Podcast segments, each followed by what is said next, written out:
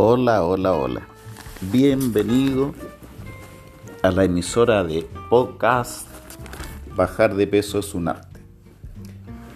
Mi nombre es Rafael Jiménez Lira, soy nutricionista con una maestría en nutrición y dietética y hoy día quiero conversar contigo respecto de el ejercicio físico, cómo este contribuye con el, eh, el peso o la reducción de peso si es lo que tú andas buscando. La primera pregunta a responder es, ¿el ejercicio baja de peso por sí solo? Y la respuesta es que no. Eh, y te voy a dar un ejemplo. Eh, suponte que necesites bajar 10 kilos, que se haya acumulado grasa a través de los años en tu cuerpo y esa acumulación corresponda más o menos unos 10 kilos, que es lo que tú quieres bajar.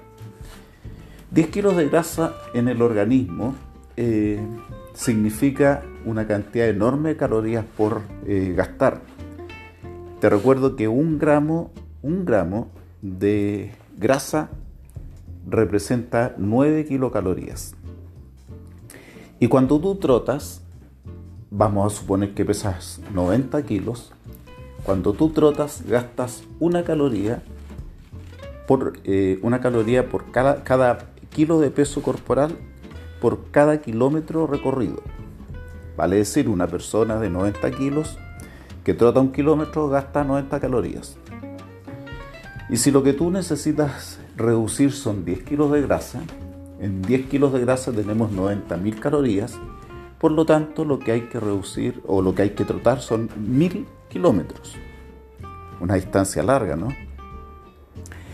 De modo que el ejercicio por sí solo nos ayuda a bajar de peso, pero sí lo que no podemos dejar de tener presente es que el ejercicio contribuye en forma importantísima con la salud.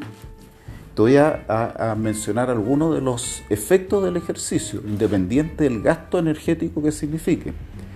El ejercicio ayuda a controlar la glicemia, el azúcar de la sangre, ayuda a controlar la hipertensión, permite que aumente el colesterol bueno, eh, disminuye el estrés y tiene un montón de efectos moleculares interesantes pero el ejercicio para que contribuya con la reducción de peso tiene que estar combinado con una alimentación saludable. Y una alimentación saludable tiene que estar en coherencia con tu propósito de bajar de peso. Muchas veces nos hacemos el, propósito, el ánimo, nos proponemos bajar de peso, pero tenemos una, muy corta, eh, un muy una muy corta respuesta en términos del tiempo a nuestros propósitos. De manera que coherentemente lo que necesitamos hacer es poner nuestros pensamientos en concordancia con lo que nuestro cuerpo necesita y quiere hacer.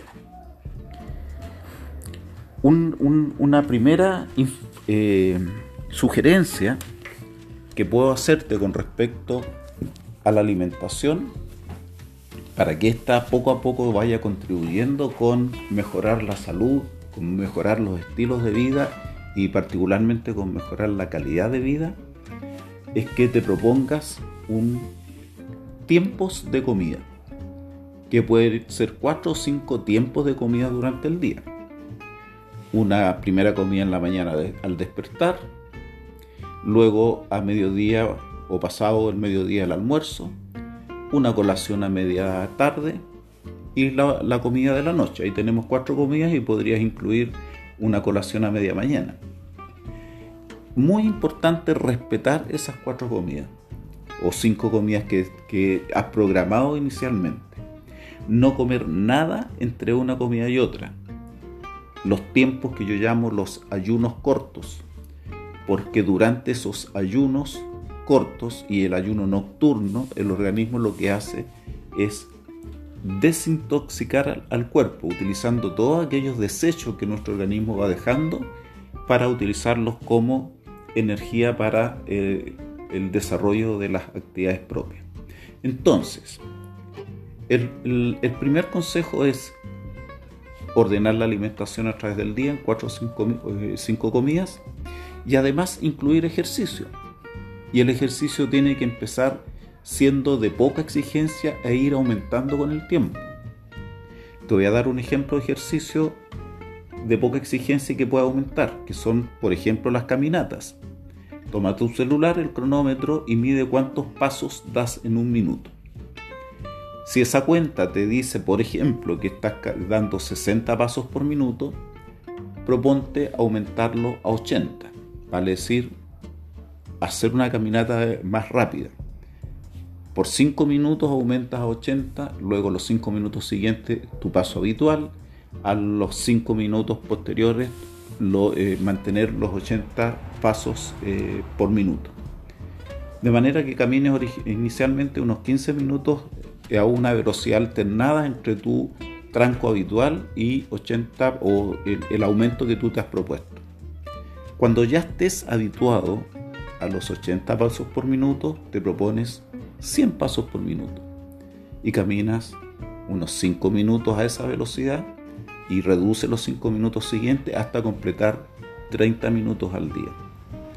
Esa es una forma de ir aumentando la exigencia. Entonces, para el día de hoy, dos sugerencias importantes.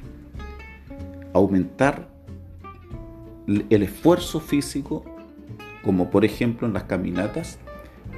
Y la otra sugerencia, ordenar la alimentación a través del día. Y en nuestro próximo podcast conversaremos de otras sugerencias importantes para lograr el ansiado deseo de bajar de peso. Gracias por eh, escucharme y nos vemos probablemente durante esta semana el día jueves o viernes. Adiós.